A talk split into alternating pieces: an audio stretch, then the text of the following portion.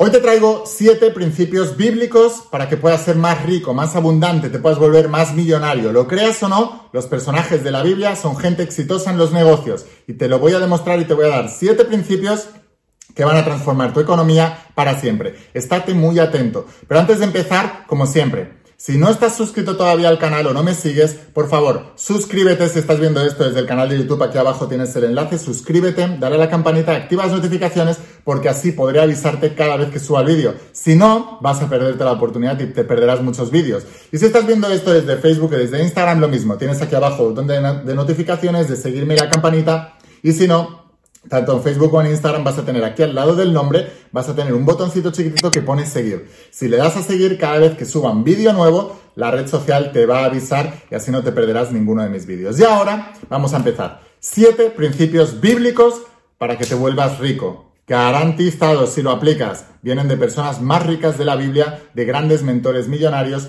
que hicieron grandes fortunas y que ayudaron a la humanidad. Y todo eso está en la Biblia y ahora te lo voy a demostrar. Estate muy atento.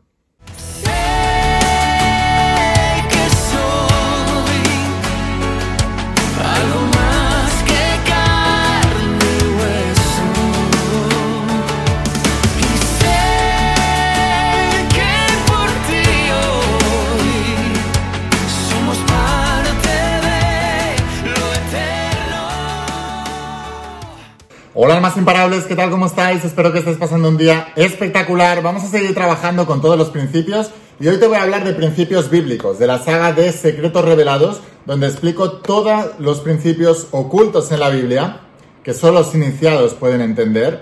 Y, lo digo muy en serio, o sea, la gente se cree que lee la Biblia y la entiende y no es verdad. Aún los más practicantes, aún los más cristianos, no la comprenden y no la entienden, porque la están filtrando por un sistema de creencias equivocados Así que hoy voy a hablarte de los principios bíblicos para que puedas prosperar. Y concretamente voy a hablarte de siete principios bíblicos, siete principios bíblicos que te ayudarán a volverte rico, a tener más riqueza, más abundancia en el plano material y sobre todo en términos económicos.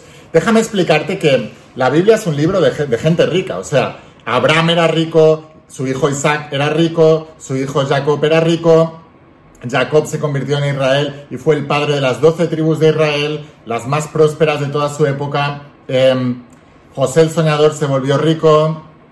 Mm, Moisés. Em, todos, todos, todos los más grandes personajes de la, de la Biblia, por supuesto el rey David, el rey Salomón, todos eran ricos. Todos, todos, todos, todos, todos. Incluso Jesús de Nazaret, que era hijo de carpintero. Un carpintero en aquella época no era como ahora, un carpintero en aquella época era rico, porque solamente tenían muebles las personas más adineradas. Entonces ellos trabajaban para la gente más adinerada, más adinerada que pagaba muy bien por los servicios de un carpintero. Mucha gente dice, no, Jesús era pobre y predicaba la pobreza. Bueno, eso es la película que tú te has contado para seguir siendo pobre y justificar que tienes que ser pobre. Pero ni Dios te quería pobre, ni en la Biblia se te dice explícitamente que tengas que ser pobre, ni, ni, tienes que ser pobre. Porque hay maldad en la pobreza y hay bondad en la abundancia. A ver si aprendes esto de una vez y dejas de creerte películas que te han contado gente que es muy rica y te dice que tú tienes que ser pobre. No es verdad. Vale, así que voy a hablarte de siete puntos que están explicados en la Biblia que te ayudarán a entender mejor cómo trabajar con esa mentalidad para poder ser rico y abundante. El primero de todos es, viene de la historia de Abraham, también del Antiguo Testamento, y dice, debes mantener la visión siempre delante y cuando tengas un bajón en tu vida que digas no lo voy a lograr, no sé cómo lo voy a hacer, etc., más todavía. Cuando Dios le dijo a Abraham, tú vas a ser el padre de generaciones, y Abraham era ya muy mayor, su mujer Sara ya era estéril, había perdido ya el periodo, em, ya no, o la regla, ya no, podía, no, era fértil. Y cuando él tenía un bajón, porque pasaron muchos años desde que le hizo la promesa hasta que tuvo el primer hijo, que iba a ser el, primero de su descendencia, de padre de generaciones que se convertirían en las doce tribus de Israel. Y Abraham perdía, perdía el enfoque. Y cuando perdía el enfoque, emocionalmente se venía abajo que es lo mismo que te ocurre a ti cuando tienes un negocio, estás emprendiendo, pierdes el enfoque del, propósito, del por qué estás haciendo lo que estás haciendo y entonces te vienes abajo. Y entonces empiezas a mirar para los lados, quieres dejarlo, quieres cambiar, empiezas a mirar para atrás, quieres volver a la seguridad, quieres volver a lo pequeñito, quieres volver a lo que tenías controlado. No, debes mantener la visión delante. ¿Qué es lo que hacía Dios con Abraham cada vez que Abraham flaqueaba? Le, ponía, le decía, vente conmigo, le llevaba encima del monte y le decía, mira, todas esas tierras de ahí, que se expanden más allá de las tierras de Canaán, todo eso van a ser tus dominios. Y todo eso lo van a, lo van a dominar tu descendencia. Ten fe y confía. Sigue trabajando duro, sigue haciendo lo que estás haciendo, que todo eso va a ser tuyo. Entonces, debes mantener la visión delante. El segundo es, la promesa está en ti. La promesa está en ti, no en nadie más. Volviendo otra vez a la historia de Abraham y Sara. Cuando Dios le dijo a Abraham, vas a ser el padre de generaciones, Sara dijo, soy demasiado mayor, ya no tengo la regla, ya no tengo el periodo, ya no puedo ser madre. Entonces le convenció a Abraham que se acostara con una concubina, con una de sus criadas. Y tuvo un hijo con la criada. Y Dios le dijo a Sara, la promesa está en ti, no en ella. Está en ti. Es a ti a quien te he dicho que voy a hacer madre de generaciones. No a ella. Y muchas veces cuando tú quieres algo, cuando las cosas se ponen difíciles, normalmente estás buscando el camino fácil, que es lo que hizo Sara. Yo no puedo, lógicamente, racionalmente es imposible, entonces voy a hacer que algo que para mi mente racional es posible cumpla la promesa.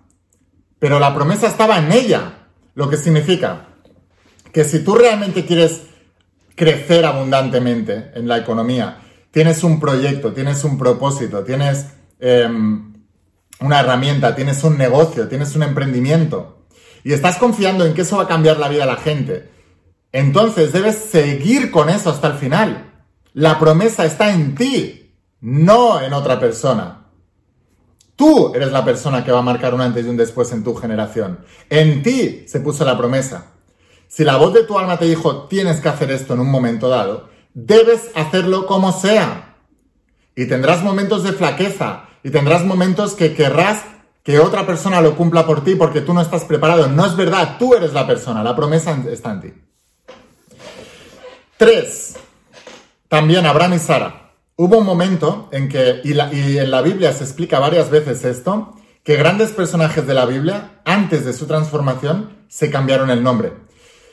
Por eso, por ejemplo, en, la India, cuando hay gente que se va a la India porque quiere buscar la iluminación, lo primero que les cambian es el nombre, ¿no? Les llaman Yogananda, Notananda, no sé qué, ¿no? ¿Qué quiere decir eso? Les han cambiado el nombre. ¿Por qué?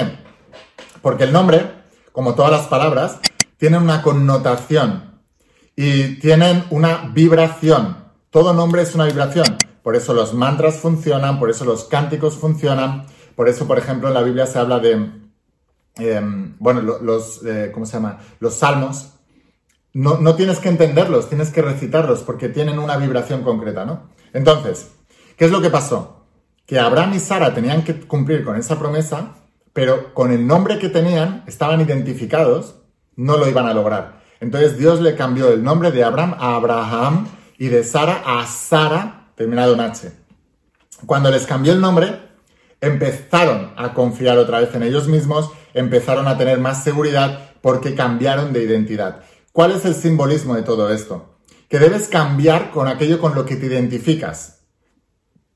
Para tener un nuevo futuro, tu pasado tiene que morir. Lo que significa que si en el pasado tú te has identificado con una persona chiquitita, insegura, que no lo puedes lograr, que tú no eres una persona de negocios, que tú tienes mentalidad de trabajador, que no puedes emprender, que no tienes lo que tienes que hacer para emprender, que no sabes vender, que no sabes... Todo eso es la identidad que tú has cogido en el pasado. Debes ser capaz de transformar tu identidad. Cámbiate el nombre. Cámbiate el nombre para ser un ganador, un campeón, un conseguidor de sueños, un conseguidor de éxitos, una persona exitosa, un buen vendedor, un buen, una buena persona de negocios, un buen emprendedor, una persona que se come el mundo, una persona que siempre tiene éxito en todo lo que emprende y todo lo que hace, una persona con muchísima buena estrella, una persona abundante en todos los sentidos, un triunfador de la vida. Te acabo de cambiar el nombre. Un nombre de perdedor que nunca consigue nada, inseguro, pequeñito, no, a una persona grandiosa, grande, entusiasta, alegre, conseguidor de sueños, exitoso, triunfador. Cámbiate el nombre. Cuarto, no creas en amuletos. En la Biblia se explica la historia de Sansón, que le cortaron el pelo porque él creía que en el pelo estaba su fuerza y cuando le cortaron el pelo lo pudieron derrotar súper fácil. Si tú estás creyendo que tu éxito depende del gobierno que haya en tu país, del país donde estés, de quién te rodee, de quién... Todo eso son amuletos.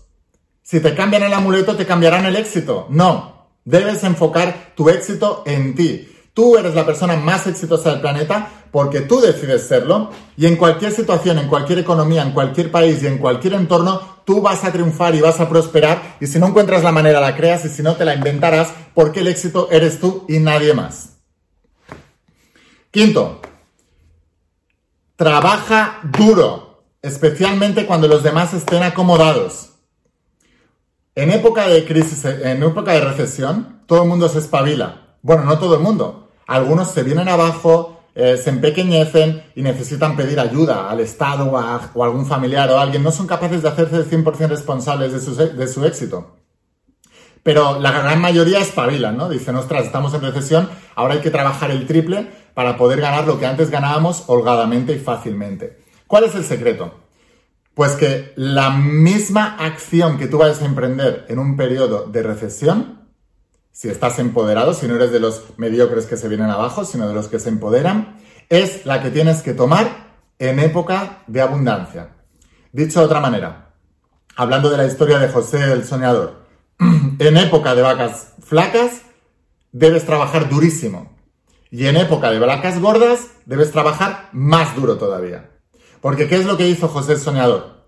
En época de abundancia, él empezó a trabajar más que nadie, mientras los demás trabajaban poquito y ganaban trigo y comían perfectamente porque era época de abundancia, él trabajaba durísimo. Empezó a acumular trigo. En época de vacas flacas nadie tenía trigo, solo José el Soñador, porque trabajó duro cuando tocaba. Y después acabó invirtiendo en activos y acabó haciéndose dueño de todas las tierras de, de Egipto. Entonces, trabaja duro en época de recesión y trabaja el triple de duro cuando estés cómodo. Ese es el secreto del éxito y de la abundancia. La mayoría de la gente cuando empieza a estar cómodo baja el listón. Cuando empiezas a estar cómodo, que sea el indicador de que tienes que espabilar y subir todavía más el listón. O si no, lo perderás todo lo que tienes y aún peor. Cuando las cosas te vayan bien, trabaja el triple de duro. Y cuando las cosas te vayan mal, no hace falta que te lo diga. Trabaja durísimo. ¿Cuál es el secreto? Trabaja duro.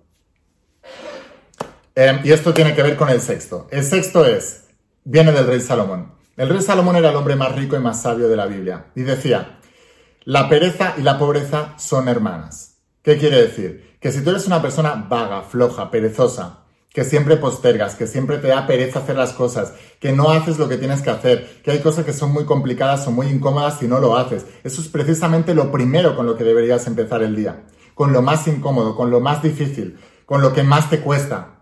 Te lo sacas de encima cuanto antes mejor, pero debes hacerlo. ¿Cuántas cosas incompletas hay en tu vida? Eso te está echando al pasado. La clave para mirar hacia el futuro y tener un, futuro próspero, abundante y rico y millonario es eliminar las cargas del pasado. Si dejaste muchas cosas incompletas en el pasado, debes cerrar círculos, eh, ciclos, debes terminar lo que empezaste y debes adquirir el hábito de hacer lo difícil primero y sacártelo encima cuanto antes mejor. Y cuanto más te acostumbres a hacer lo difícil primero, más te acostumbrarás a lo difícil y dejará de ser difícil.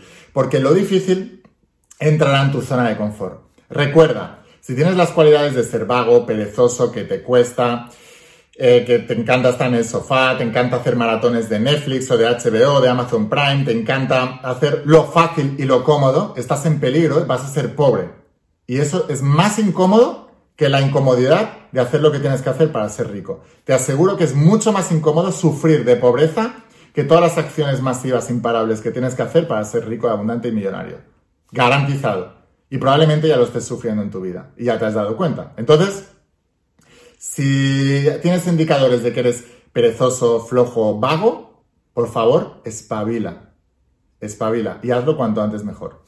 Y luego, el séptimo. Mira, el séptimo es, no importa de dónde vienes, importa a dónde vas y no importa quién has venido siendo, importa quién has venido a ser. El rey David era el padre del rey Salomón. Y el rey David empezó siendo pastor de ovejas. Era el último, el más pequeño de todos sus hermanos, cuando vino el profeta Samuel y, dijo, y le dijo al padre de David, uno de tus hijos va a ser el nuevo rey de Israel. El padre de David le presentó a todos los hermanos de David. A David no se lo presentó, lo tenía desterrado en el campo siendo un pastor de ovejas. Un pastor de ovejas era la persona más baja de la sociedad de la época. No podían votar, no tenían voz ni voto, para que te hagas una idea. Entonces, ¿cómo pudo ser que la persona más baja de la época, un pastor de ovejas, se convirtiera en el rey de Israel, en el mejor rey que tuvo Israel? ¿Cómo puede ser?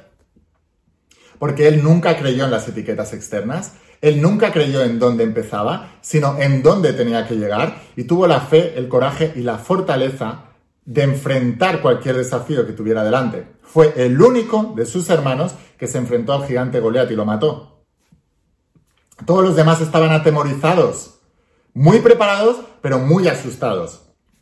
Pero David tenía fe, tenía una visión clara de propósito, tenía un propósito claro en la vida y sabía que no importaba de dónde venía, importaba a dónde iba. Y no importaba quién había venido siendo un pastor de ovejas, importaba quién había venido a ser un rey de Israel. Ahora, tú tienes que identificarte con David el rey, no con sus hermanos, no con David el pastor de ovejas. Debes identificarte con David el rey, debes creer y debes definir que tienes un propósito grandioso que hacer en la vida y debes convertir ese propósito en tu negocio, en tu emprendimiento y hacer el bien y ayudar a cuanta más gente posible y si tienes esta mentalidad y aplicas estos siete principios, tu vida va a ir creciendo, se va a ir expandiendo y va a ir cada vez, cada vez, cada vez mejorando más y más. Porque la vida se trata de crecer, de estirarte, de expandirte, de hacer las cosas más grandes cada vez. El progreso, hacerte grande, mejorar cada vez, es lo que te hace feliz. No conseguir una cosa en concreta, sino mejorar continuamente tú como persona y ayudar a los demás en el camino. Eso es tener un propósito de vida. Así que sin más, Espero haberte inspirado, espero haberte ayudado. Déjame decirte, te he dicho, ¿eh? la Biblia es un libro espectacular, pero nadie lo entiende. Por eso escribí la saga de Secretos Revelados. Imagínate, te acabo de contar siete historias de la Biblia que te ayudan a mejorar tu capacidad de ser más rico, más abundante, más millonario. Y nadie te lo ha explicado así.